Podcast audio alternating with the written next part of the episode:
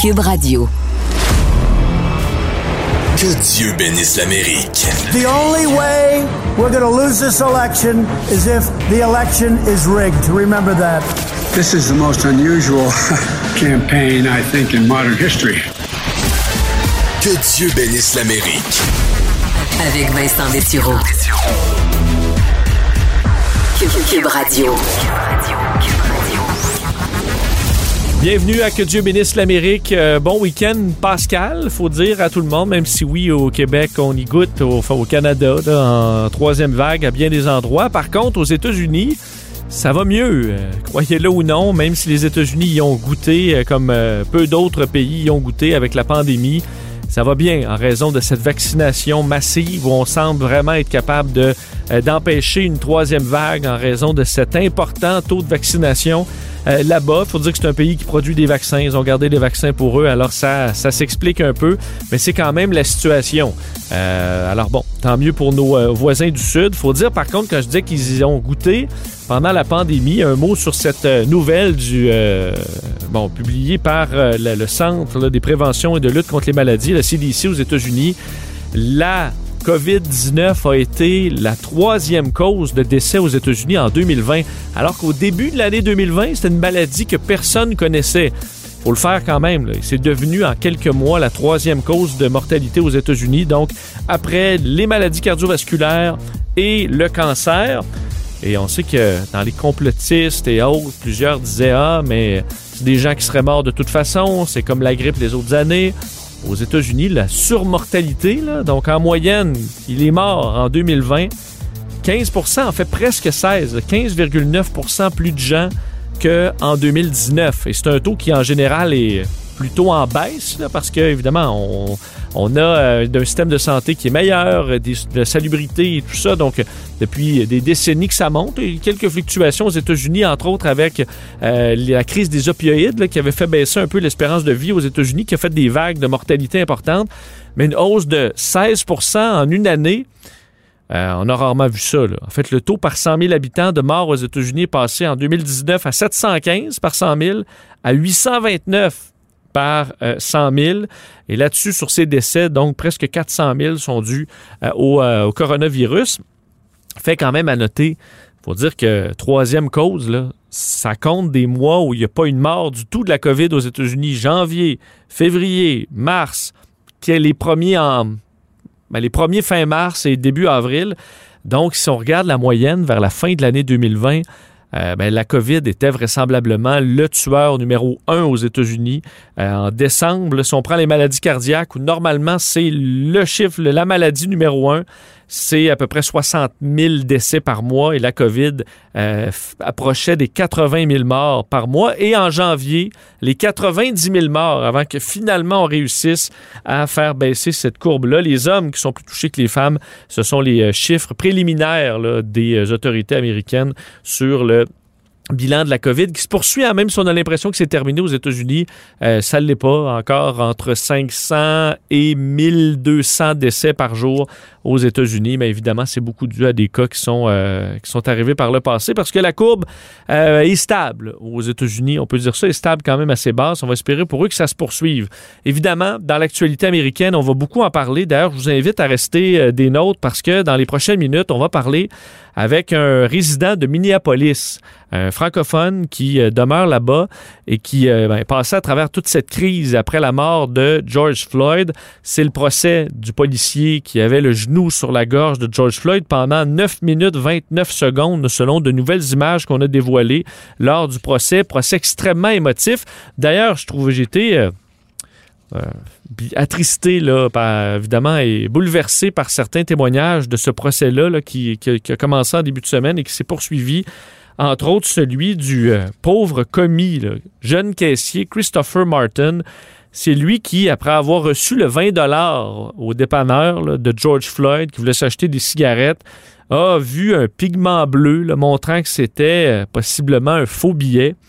Et c'est lui qui a alerté donc son supérieur pour dire qu'il y a quelque chose qui se qui, pas, qui a mené à l'intervention et qui aura mené donc au décès de George Floyd. Et ce pauvre commis-là qui veut rien faire de mal, qui veut juste gagner sa vie euh, avec assurément un, horrible salaire, puis il explique que quand tu te fais euh, payer par un faux billet, que tu t'en rends pas compte, dans ce- ce magasin-là, on retire le montant sur ta paye. Donc, ces pauvres jeunes-là qui gagnent presque rien, ben, s'ils se font avoir comme ça, c'est retiré de leur paye. Alors, on peut pas en vouloir à ce jeune homme-là tout simplement d'avoir été vigilant, mais lui s'en veut. D'ailleurs, un petit extrait du procès où Christopher Martin est questionné à savoir à quoi il pensait quand il voyait dans la rue le policier Derek Chauvin avec son genou sur cet homme qui était en train de manquer d'air. Écoutez ce qu'il avait à dire. What was going through your mind during that time period? Uh, disbelief and guilt. Why guilt? Um, if I would have just not taken the bill, this could have been avoided. Donc, qu'est-ce qui euh, se passe dans ta tête à ce moment-là? Il parle de culpabilité. Lui, on lui demande pourquoi. Parce que s'il n'avait pas pris ce billet-là, là, tout ça aurait pu être évité. Alors, se sent coupable, même si non, c'est absolument pas de sa faute, ça c'est clair. Alors, plusieurs témoins qui euh, passent à la barre. Évidemment, deux versions totalement différentes. Parce que du côté des avocats de Derek Chauvin, on fait valoir tout simplement que c'est un policier euh, d'expérience qui n'a fait que respecter son entraînement et que c'était une des façons de faire à ce moment-là qu'on lui avait montré qui était accepté et euh, que le décès de George Floyd est davantage dû là, à l'hypertension, maladie coronarienne, ingestion de méthamphétamine, du fentanyl, alors euh, que l'autre version parle tout simplement d'un policier qui a failli à son serment de policier, qui est de protéger la vie. Alors deux versions qui risquent évidemment, selon le jugement, d'enflammer les États-Unis à nouveau. Euh, point quand même beaucoup plus léger celui-là, mais qui a inquiété beaucoup de monde parce que dans les segments 101 de l'émission, dans les derniers mois, j'ai beaucoup parlé du système nucléaire américain, euh, de la défense, les procédures en cas euh, d'attaque nucléaire aux États-Unis, le football, donc cet, cet équipement qui suit le président partout pour pouvoir répliquer une frappe nucléaire très rapidement. Mais dans les derniers jours, sur le compte officiel du commandement stratégique de l'armée américaine, donc euh, le commandement des armes nucléaires aux États-Unis. Si vous allez sur Twitter, sur le compte officiel, à un moment donné apparaît un paquet de lettres et de ponctuation. En fait, c'est écrit point virgule L, point virgule, point virgule, G, M, L, X, puis un paquet de lettres. Et là, plusieurs personnes se demandaient, mais qu'est-ce qui se passe? Est-ce que le compte a été hacké? Est-ce que c'est un message codé? Euh, ça n'a pas été très long que ça a été partagé un peu partout avant que le tweet soit finalement supprimé. Et là, euh, tout le monde se grattait la tête à savoir, mais qu'est-ce qui se passe au commandement stratégique de l'armée américaine? Mais finalement, c'était quoi?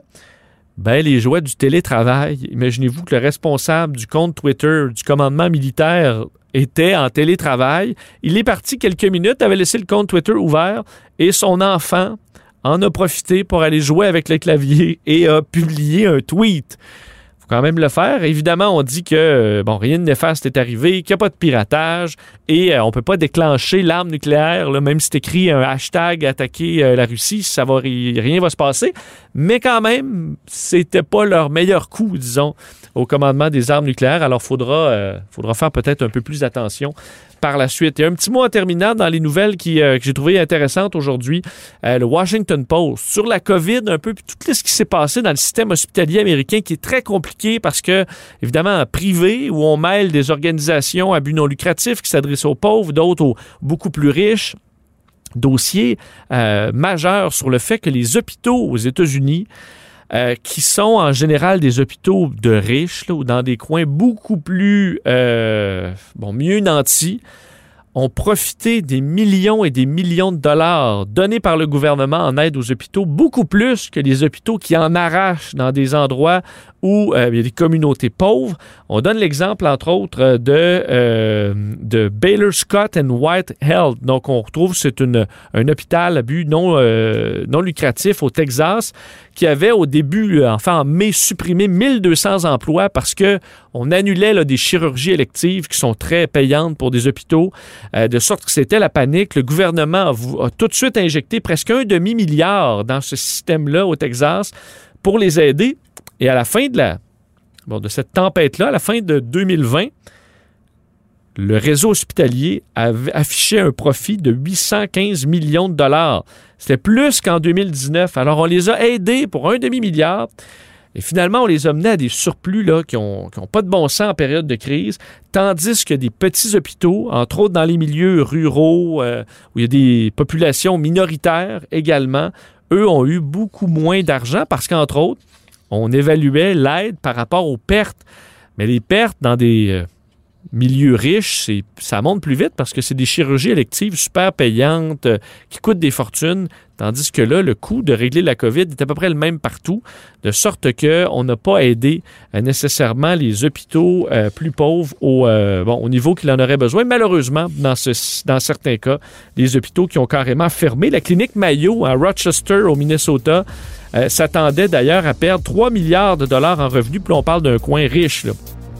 Euh, ils ont reçu 338 millions de dollars en aide du fédéral et euh, finalement affichent maintenant des surplus de 728 millions de dollars. Alors, ils prévoyaient en perdre 3 milliards et sont dans les surplus de centaines de millions de dollars. Alors, c'est euh, c'est pas égal tout ce qui se passe dans le milieu de la santé aux États-Unis.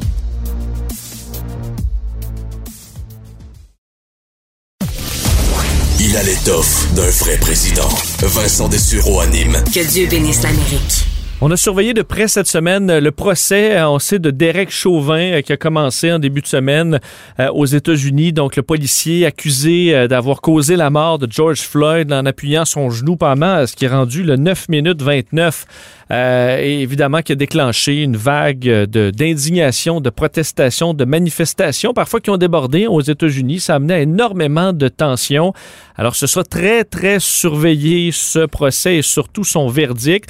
On se déplace euh, tout de suite à Minneapolis pour avoir un peu un pouls de la ville, justement. Suis un résident euh, francophone qui, il faut dire, est euh, très impliqué dans sa communauté, qui est membre de la Chambre de commerce franco-américaine du Minnesota, vice-président de l'association du quartier Southampton euh, là-bas, doctorant en médecine, euh, maîtrise en santé publique, en épidémiologie. On rejoint tout de suite Jérôme Château euh, à Minneapolis. Bonjour. Bonjour.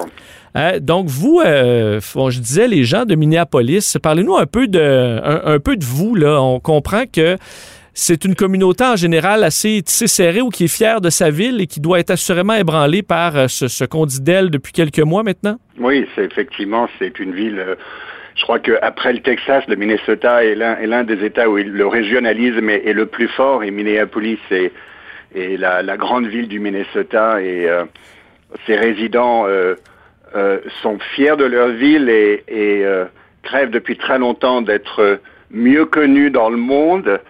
Et tout d'un coup, patatras, voilà, c'est une tragédie qui, arrive et qui rend cette ville mondialement connue pour pour quelque chose euh, euh, d'énorme et, et, aussi de, de tragique. Donc c'est à, tout, à différents niveaux, c'est c'est très difficile. Ça a été très difficile et ça l'est encore pour les résidents de Minneapolis. Le procès, je suppose que les, les, gens le suivent beaucoup ou il y a une fatigue de, de, de parler de ça? Est-ce que c'est le sujet partout à Minneapolis depuis lundi? Non, ça c'est sûr que tout le monde le, suit, tout le monde fait très attention parce que tout le monde sait que le verdict euh, va déterminer euh, euh, une grande partie du dénouement de cette histoire et pour la ville, la trajectoire de ce qui va se passer, son, futur immédiat et plus lointain. Et d'autre part, le procès lui-même permet de revoir plus en détail et parfois d'apprendre de nouveaux éléments. Euh, donc permet encore de mieux comprendre ce qui s'est passé et euh, c'est indéniable que tout le monde reste, reste rivé sur ce qui se passe. Ça, c'est mm. sans aucun doute. Vous et en général les gens que vous côtoyez à Minneapolis, est-ce que euh, vous croyez qu'il va être reconnu coupable ou il y a encore beaucoup de doutes par rapport à ça?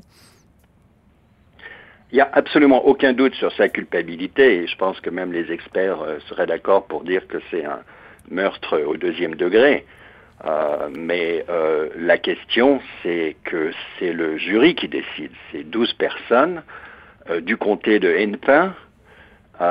bon, le comté de Hennepin a voté qu'à 27% pour Trump, mais les jurés ont été sélectionnés, mais on n'est jamais contre on n'est jamais protégé d'une dérive. Normalement, ça ne devrait pas arriver. J'espère que le verdict euh, sera euh, à la hauteur de, du crime.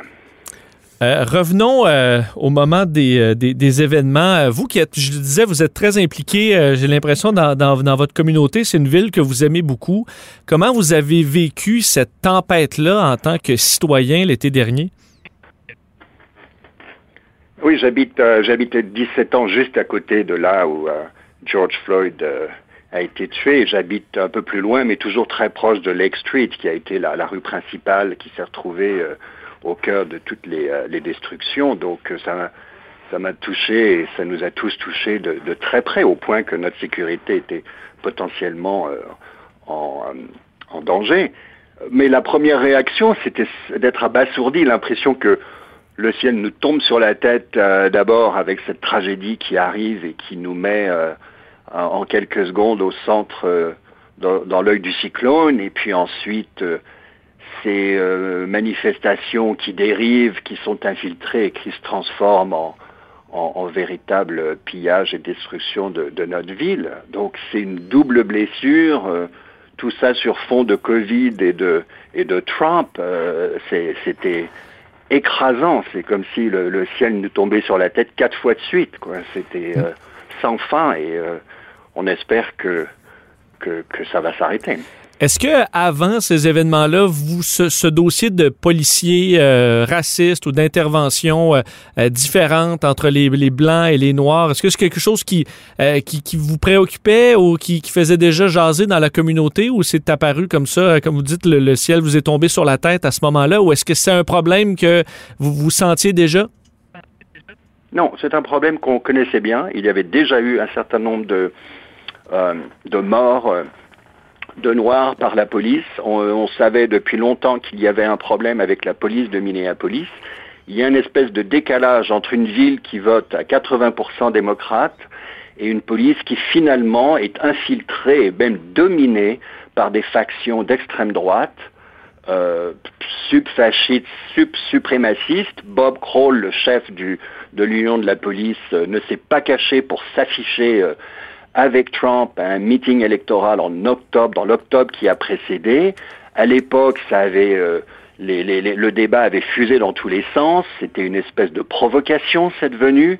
La police voulait être présente sur le podium en uniforme. Elle s'est retrouvée avec un t-shirt Minnesota Cops pour, pour Trump. Bob Kroll a embrassé Trump devant tout le monde.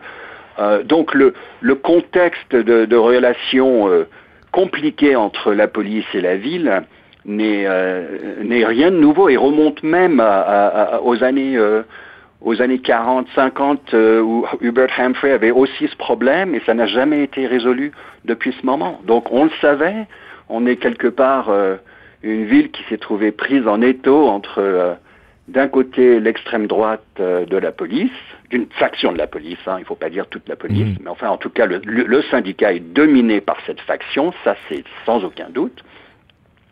Et puis en plus, ensuite, dans les démonstrations, on a vu l'infiltration des, de, de Proud Boys et de tous ces, ces groupuscules d'extrême qui ont largement contribué. C'est ça, parce qu'évidemment, ces gestes de violence, d'incendie, euh, on, ne veut jamais voir ça, peu importe la, cause, mais pour vous, ça a été instrumentalisé, euh, d'un même poussé par certaines factions et instrumentalisé par Donald Trump. On se souvient que lui, c'est l'angle qu'il souhaitait à l'approche des, des, élections de mettre un peu les manifestants contre les, euh, les, les policiers carrément.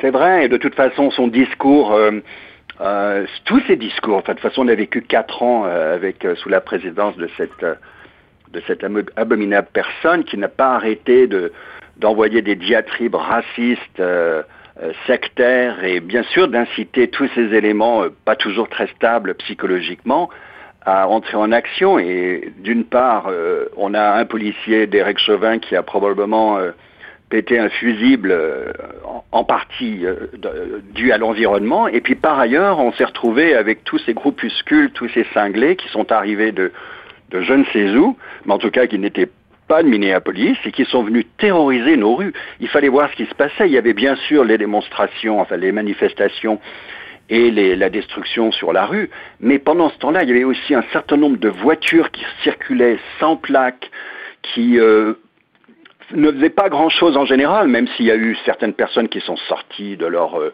de leur camion avec un couteau, qui ont menacé des gens. Il y a des incidents de ce genre, toujours tous blancs, et très clairement venant de, de l'extérieur de la ville. Euh, euh, vous êtes membre de la, Chambre de commerce franco-américaine du Minnesota. Est-ce que, euh, évidemment, l'angle économique est secondaire par rapport à, l'angle humain, à la perte de vie, mais avez-vous senti que dans le milieu des affaires, ça avait ébranlé aussi? Est-ce que même certaines personnes disaient, bon, Minneapolis ou ces environs-là, on est peut-être mieux de ne pas s'installer là pour un certain temps?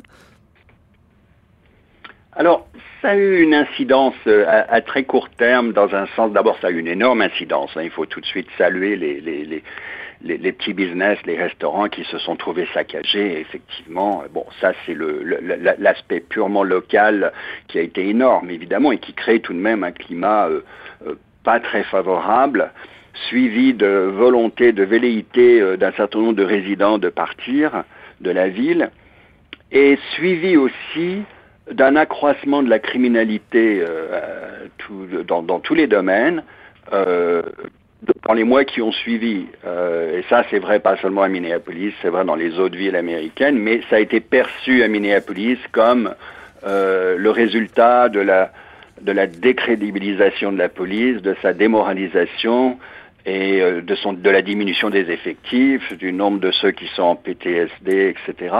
Donc euh, ça a été vu comme un, un problème local et un, un, conseil municipal et un maire qui ne font rien. Enfin souvent les, le, le, ce qui circulait c'était ce genre de propos.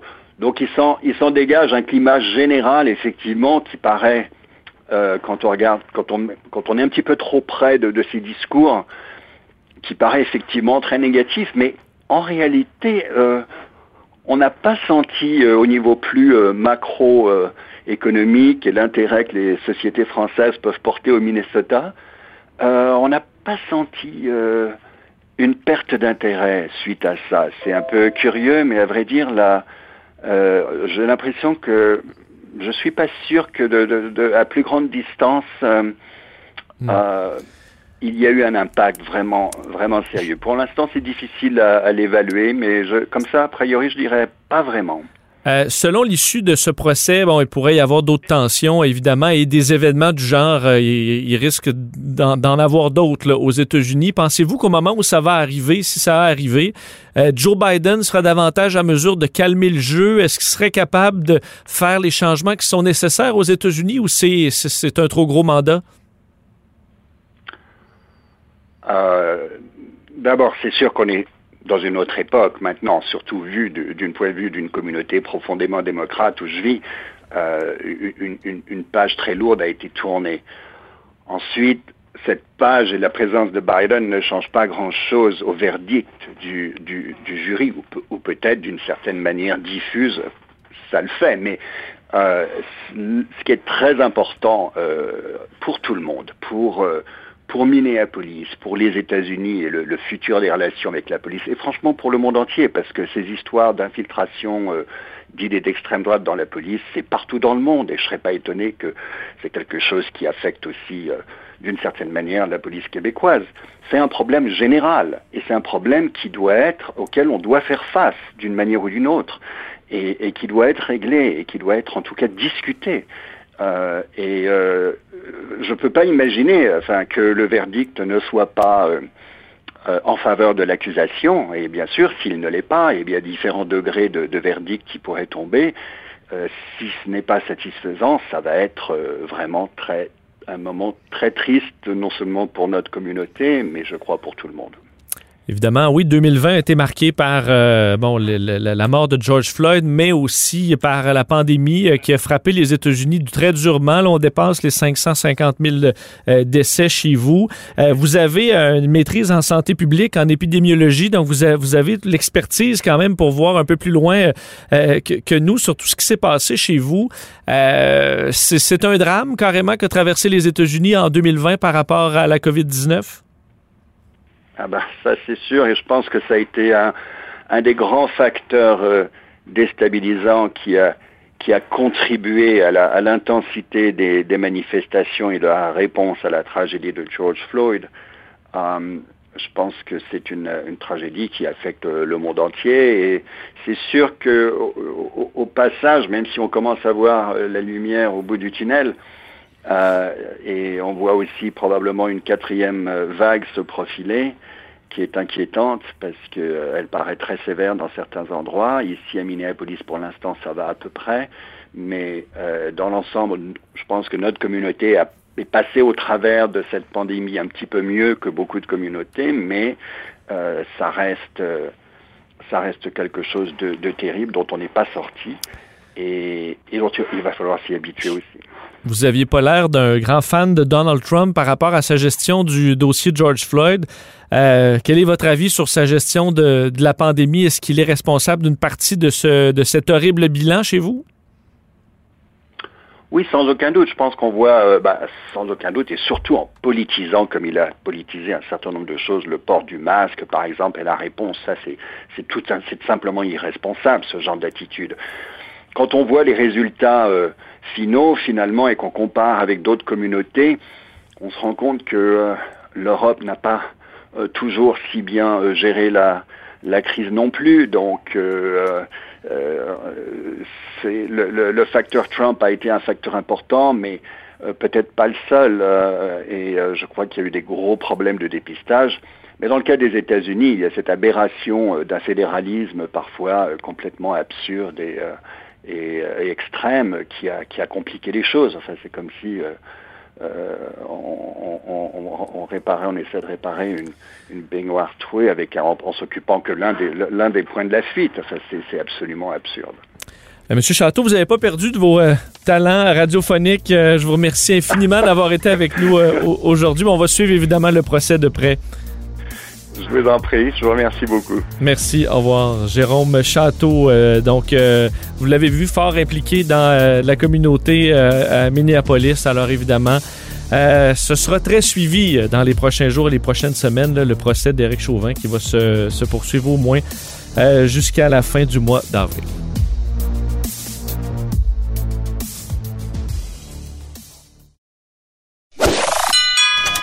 Si la Maison Blanche était à vendre, ça ferait longtemps qu'il l'aurait acheté. Vous écoutez Que Dieu bénisse l'Amérique avec Vincent Dessureau. Pour analyser cette semaine dans l'actualité, on rejoint tout de suite Luc La Liberté. Bonjour Luc. Oui, bonjour Vincent. Beaucoup de choses euh, quand même à l'ordre du jour, en commençant par, euh, on avait parlé de ce, ce, ce, grand plan de sauvetage de l'économie euh, des, bon, présenté par l'administration Biden. Et la, la, la, la, deuxième phase de tout ça, on l'attendait, c'est ce plan, cet immense plan dans au niveau des infrastructures annoncé par le président américain de quand même des investissements de pratiquement là, 2000 milliards de dollars euh, pour rénover, on comprend particulièrement des ponts, des milliers de kilomètres de routes. Et ça inclut aussi essayer de renforcer certaines infrastructures pour les changements climatiques. Donc là, on entre dans euh, des débats qui vont arriver avec les républicains peut-être même à l'interne au niveau des, euh, des démocrates. C'est quand même un programme impressionnant par son ampleur qui, qui doit être avancé par l'administration Biden. Écoute, le, plan est impressionnant au point où euh, tu te souviendras peut-être de ça la semaine la semaine dernière, il y a deux semaines. Euh, Biden s'était même entouré d'une équipe d'historiens. Pour bien, bien sûr, comme historien de formation, j'ai pas pu faire autrement que de, de m'intéresser à ça. Mais grosso modo, hein, il voulait en obtenir plus Biden d'informations sur ce qu'avaient fait des, euh, des présidents qui étaient intervenus au niveau des, infrastructures ou de grandes réformes. Donc, on avait abordé la question des droits civils, par exemple, ou de la Great Society avec Lyndon Johnson. Euh, on avait mentionné Franklin Delano Roosevelt. Donc, on, on est de l'ordre des, des, des, présidents qui ont marqué, euh, qui ont marqué l'histoire. Donc, ça sous-entend bien sûr que Biden est conscient de l'ampleur, mais aussi de l'héritage qu'il risque de laisser s'il parvient à, matéri à, matérialiser tout ça. Maintenant, donc, on le dit, c'est un gigantesque plan auquel hein, s'ajoutait ce qu'on a fait voter auparavant, qui était le plan de relance économique. Là où il y a, euh, je pense, unanimité, euh, autant chez les républicains que chez les démocrates, c'était de dire ce plan-là est bienvenu nos infrastructures, au sens où on l'entend de manière plus conservatrice. Nos infrastructures ont besoin d'être remises à jour. Euh, on ferait le tour des États-Unis, on verrait des ponts, des constructions qui remontent à il y a plusieurs années, peu de temps après la Deuxième Guerre mondiale, quand on se lance dans la construction sous Eisenhower d'un vaste réseau d'autoroutes, entre autres. Donc, on, peut deviner qu'il y a une partie euh, de, ce plan-là auquel ni républicains, ni démocrates, selon leur allégeance ou leur penchant, euh, il n'y en a pas qui s'opposeraient à ça. Mais tu as très bien dit, on a ajouté aux infrastructures dites traditionnelles, du moins si on interrogeait les gens sur la rue pour leur demander qu'est-ce qu'une infrastructure, pas sûr qu'on répondrait pour l'autre volet auquel tu as fait allusion du plan de M. Biden. Donc, on a eu deux, deux échos, deux grandes réactions jusqu'à maintenant cette semaine à cette annonce. Un, parce que M. Biden a répondu de façon plus ou moins claire à ça, d'où va venir l'argent? Et M. Biden a dit une réponse qu'on est habitué d'entendre de la part d'un démocrate ou d'un candidat ou d'un président plus progressiste. Il a dit on va taxer les plus riches. Oui. Euh, ça, ça, ça va. Mais quand on s'est mis à additionner les chiffres dont on dispose jusqu'à maintenant, euh, on ne faisait pas le total.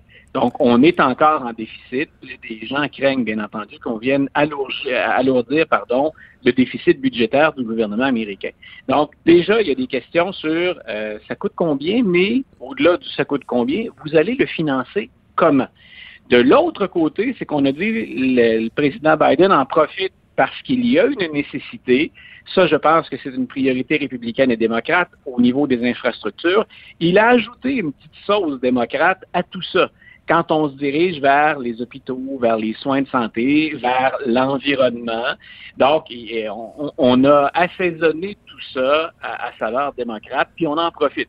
Comme M. Biden, ça va bien dans les sondages actuellement. Comme on prévoit une relance économique, il s'agira de voir à quelle hauteur elle va être, puis sera-t-elle satisfaisante dans le bon type d'emploi. Donc, ben, M. Biden cible exactement ça. Donc, euh, c'est là où il risque d'y avoir des discussions entre républicains et démocrates. Et parfois, tu l'as très, très bien souligné, c'est très clair que ça existe encore, même si on les entend moins euh, se, se, se, chicaner ou laver leur linge sale en public. Il y a toujours une aile un peu plus conservatrice, du moins au plan fiscal chez les démocrates, et il y a une aile nettement plus progressiste, celle entre autres à laquelle euh, on associe le, fameux, hein, ce qu'on avait appelé à l'époque tué, le Green New Deal, mhm. Alexandria Ocasio-Cortez. Elle, a trouvé que c'était pas assez, c'était pas assez d'argent, Alexandria ben Ocasio-Cortez, euh, c'était grandement insuffisant, fallait mettre plus d'argent. Écoute, si on associe, c'est le, grand défi. Si on oublie le, monde politique pour un instant, puis qu'on écoute ou qu'on lit ce que les experts écrivent à gauche et à droite, l'économie du 21e siècle, elle se doit de se développer. En, écoute, c'est pas juste en parallèle, c'est il faut ajouter la question des changements climatiques ou la question environnementale à tout ça. Donc, c'est très, très clair. Et ce qu'on sent très bien, en tout cas dans les économies occidentales, c'est net, c'est comment arrive-t-on à jongler avec les deux? Euh, on n'a pas toujours considéré l'environnement, certains diraient on ne l'a jamais considéré. Comment fait-on pour faire un développement économique, mais qui se fait, est-ce que le mot en harmonie ou l'expression est exagérée? Parce que idéalement, ça se ferait en harmonie avec la lutte au changement climatique. Mm. Donc, c'est certain que pour Alexandria Ocasio-Cortez et pour les plus progressistes, ça ne va pas assez vite parce que pour eux, les deux sont indissociables. Il y a euh, un nom aussi qui revient dans ce dossier-là, celui de Pete Buttigieg, qu'on a connu, découvert pendant la course là, euh, pour être le ah. candidat démocrate. Donc, lui est euh, l'équivalent, disons, du le ministre des Transports aux États-Unis. Et lui que je vois peut-être même comme éventuel candidat à la vice-présidence de Kamala Harris dans quelques années. On, verra si ça, se, si, si, ça se fait. Mais c'est un nom quand même qui est en, forte montée chez les démocrates. Est-ce que c'est pour lui quand même l'occasion de s'implanter et de se, faire connaître avec un dossier aussi important? Ben voilà, et on comprend peut-être mieux d'ailleurs maintenant pourquoi Buttigieg, parce qu'à l'époque, c'est un peu ce qu'on disait, il s'est contenté de ce ministère-là, dont on parle relativement peu. Hein, si je te demandais de m'énumérer les trois, quatre ou cinq derniers euh, secrétaires au transport ou ministres des Transports, qui s'en soucie hmm. hein, ou qui s'en préoccupe. Et considérant qu'il avait obtenu quand même un beau succès et qu'il a même mené la, course chez les démocrates pendant un certain temps, Mayor Pete, tout le monde a appris à le connaître aux États-Unis. On l'invitait dans les talk shows de fin de soirée. Donc, il s'est nettement démarqué. Et là, on se disait, on prend un peu de recul, pourquoi s'en va-t-il au transport? Est-ce que finalement, il a bien monnayé hein, son appui à, Joe Biden? Et, là, probablement, qu'entre Biden et Buttigieg, il y avait déjà eu ces discussions sur voici ce que, j'envisage faire et tu vas être au cœur de l'action. Et là, pour Buttigieg, lui qui n'avait pas d'expérience au niveau fédéral auparavant, hein, c'était le maire de South Bend, tout le monde s'en souvient ou à peu près, euh, ben là, il va à la fois chercher cette expérience-là, cette reconnaissance-là, mais dans un dossier qui va être maintenant au plan national une priorité. Donc, je pense que là, on comprend mieux le choix de Buttigieg au transport, pourquoi lui a accepté d'y aller. On, on peut présumer qu'il a monnayé ou qu'il a négocié plein d'autres choses, mais s'il est en vedette et qu'il se démarque bien, tu as tout à fait raison. Ça peut être pour lui un excellent tremplin pour une vice-présidence, ou peut-être même, parce que moi je pense qu'il ambitionne toujours ça encore et il est jeune, la présidence. Oui, ben c'est ça. Il, effectivement, c'est pas un candidat où le temps, le temps file là, en ce moment parce qu'il a 75 ans. Euh, il, a, il a vraiment la vie devant lui, voilà.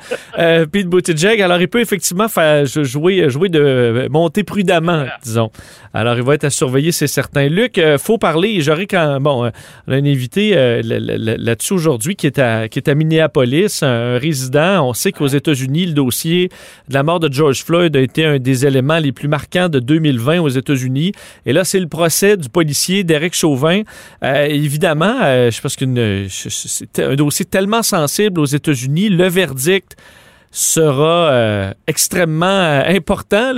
Plusieurs s'attendent à ce qu'il soit ben, reconnu coupable parce qu'il y a des caméras, on voit bien qu'il y a quelque chose qui cloche. Par contre, la défense des, des avocats de Derek Chauvin, c'est que ben, c'est ce qu'il a appris, c'est ce qu'on lui avait montré de faire et c'est pas impossible qu'il soit acquitté, Derek Chauvin, évidemment, on peut s'attendre à ce que ça déstabilise encore une fois une partie des États-Unis si c'est ça qui se produit.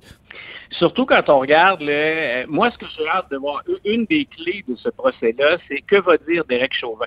Parce qu'on l'a à peu près pas entendu, il s'est très, très peu manifesté depuis les incidents. Euh, donc, j'ai hâte de voir. Si on parle de circonstances atténuantes, par exemple, il y a peut-être des éléments de contexte sur lesquels Chauvin va insister. Puis on peut penser, bien sûr, que si ces avocats ont déjà annoncé, nous, on va jouer la question des, des, des procédures. Puis la question aussi de, ben, euh, c'est pas quelqu'un qui était sans problème, George Floyd. On a parlé de consommation, on a parlé de fentanyl, mais on a parlé d'amphétamine aussi, de méthamphétamine. Donc, on, on, on va jouer sur ces aspects-là, sur des aspects techniques plus froids. Là où ça risque beaucoup de se jouer aussi, j'ai hâte de voir comment le jury va réagir parce qu'il est très diversifié, ce jury, en passant. Euh, il représente assez bien la diversité culturelle, mais la diversité d'âge aussi, démographiquement. C'est intéressant, la composition de ce jury-là. Mais quand on écoute ça depuis le début de la semaine, ça va être très, très, très difficile, même pour les jurys, d'écarter totalement la carte émotive. Ça semble tellement flagrant ce que viennent témoigner tous les gens depuis le début de la semaine il y a une charge émotive qui va être énorme. Tu parlais des images, on a même ajouté hein, au, au, nombre de minutes et de secondes. On est passé de 8 minutes 46 secondes pendant lesquelles il y avait son genou sur le, le, le cou euh, de George Floyd. Oh, là, on dépasse les 9 euh, minutes. Passé, voilà, on est passé les 9 minutes, mais ça veut dire effectivement les vidéos se multiplient et les témoins à qui on a demandé d'intervenir, peu importe où ils étaient, ils travaillaient pour le 911, c'était un kidam qui passe sur la rue, tous ces gens-là ont dit que ce qu'ils voyaient, ce à quoi ils assistaient, ce n'était pas normal. Il y a des experts qui se relaient aussi des techniques policières là, qui disent, écoutez, euh, cette technique-là, elle a pu être utilisée, puis oui, la force, à l'occasion, on peut recourir à ça, c'est souvent malheureusement nécessaire. Il n'y a personne qui applique ça. Euh, et on joue beaucoup, et le, pouvoir de l'image, on le sait tous les deux, hein, on est bien placé pour savoir à quel point c'est à quel point c'est fort. On a dû regarder à quel point Chauvin était nonchalant.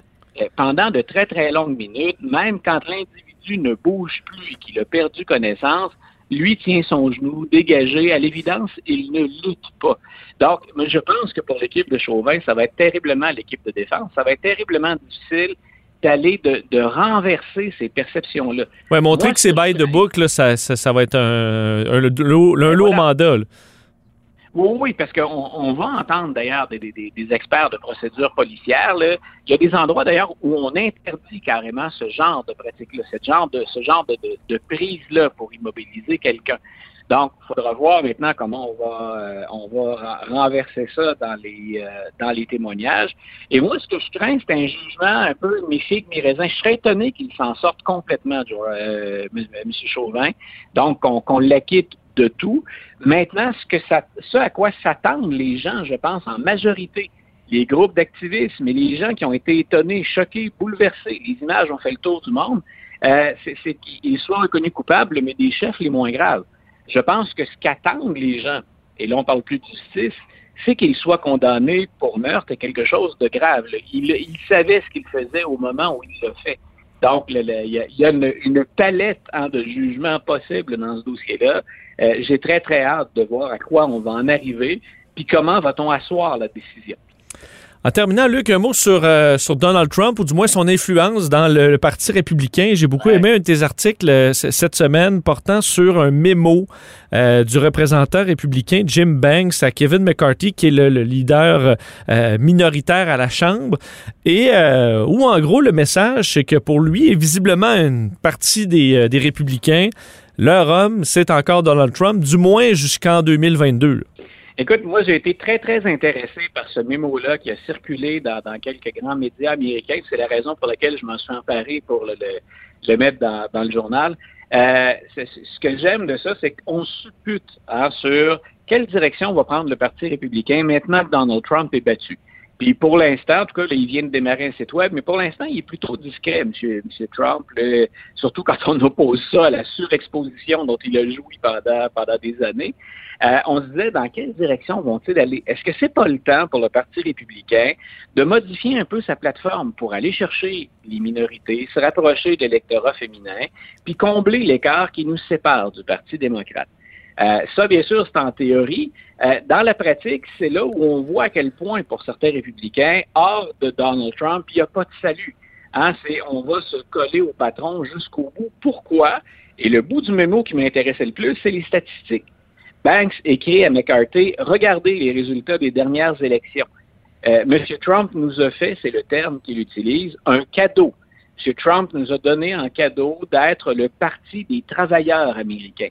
Et il dit, regardez, c'est vrai chez les Blancs, on a augmenté notre, part dans cet électorat-là, on a plus de travailleurs blancs qui votent pour les républicains sauce Donald Trump, mais il dit, regardez aussi à côté.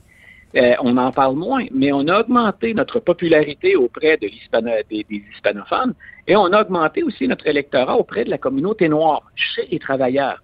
Donc, c'est pas le temps de condamner les excès de M. Trump, hein, puis de le présenter comme le méchant de l'histoire ou quelqu'un qu'on veut rejeter. On n'est pas obligé de parler de ses frasques et de ses exagérations, mais continuons à mettre de l'avant son programme. Puis continuons, bien sûr, d'entretenir le personnage Donald Trump. Si on est les héritiers de Donald Trump, on va battre les démocrates sur ce terrain-là, qui est le terrain d'ailleurs sur lequel, ça nous permet de boucler la boucle avec les sujets d'aujourd'hui, c'est le terrain sur lequel s'aventure Joe Biden dans son plan d'infrastructure. Lui pense qu'il est capable d'aller chercher des républicains un peu décourageux ou un peu plus mous et des indécis ou des indépendants. Il pense être capable, avec ce plan-là, d'aller les chercher, de permettre aux démocrates de conserver idéalement des majorités dans les deux chambres, mais de conserver aussi la présidence.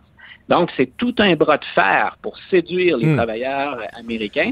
Mais nous, ce que ça veut dire concrètement pour 2022, qui est la prochaine échéance électorale, les républicains, ceux de la Chambre en tout cas, ils n'ont pas l'intention de, de, faire table rase et ils vont coller au message de Donald Trump au moins jusqu'en 2022, si ce n'est en 2024. Est-ce que je pense qu'il y a quelques réseaux d'information aux États-Unis qui euh, aimeraient bien qu'il continue un peu à rôder euh, M. Trump parce que les, les, codes d'écoute sont en, sont en ah chute libre un petit peu partout aux États-Unis. Ah, CNN, CNN n'osera pas le dire, du moins pas ses animateurs vedettes, mais il s'ennuie des codes d'écoute de l'ère Trump. C'est ça. Alors au moins qu'il revienne faire son tour de temps en temps, je pense que ça, ça mettra un peu de piquant dans nos réseaux d'information. Luc, toujours un plaisir. Bon long week-end de Pâques. Profites-en. On se reparle la semaine prochaine. Ben oui, joyeux Pâques aux auditeurs. Bonne fin de semaine à tout le monde. Salut.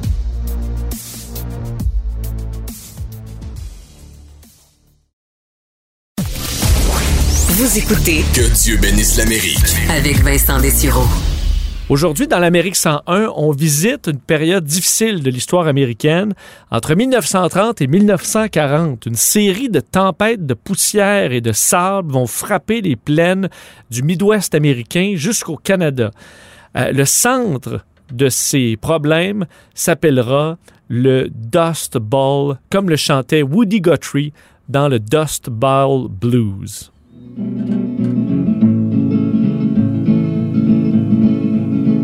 I just blowed in and I got them Dust Bowl Blues. I just blowed in and I got them Dust Bowl Blues. I just blowed in and I'll blow back out again. Alors, une série de tempêtes, euh, ça peut poser problème. Imaginez-vous des tempêtes de sable monstres, tempêtes de poussière qui se voient à des kilomètres et euh, qui s'attaquent aux cultures, qui détruisent les champs, qui abîment les sols, qui arrachent des cultures, euh, qui vont carrément ensevelir des terres agricoles de poussière. Cette catastrophe agricole va causer l'exode de milliers de personnes du milieu agricole vers les villes.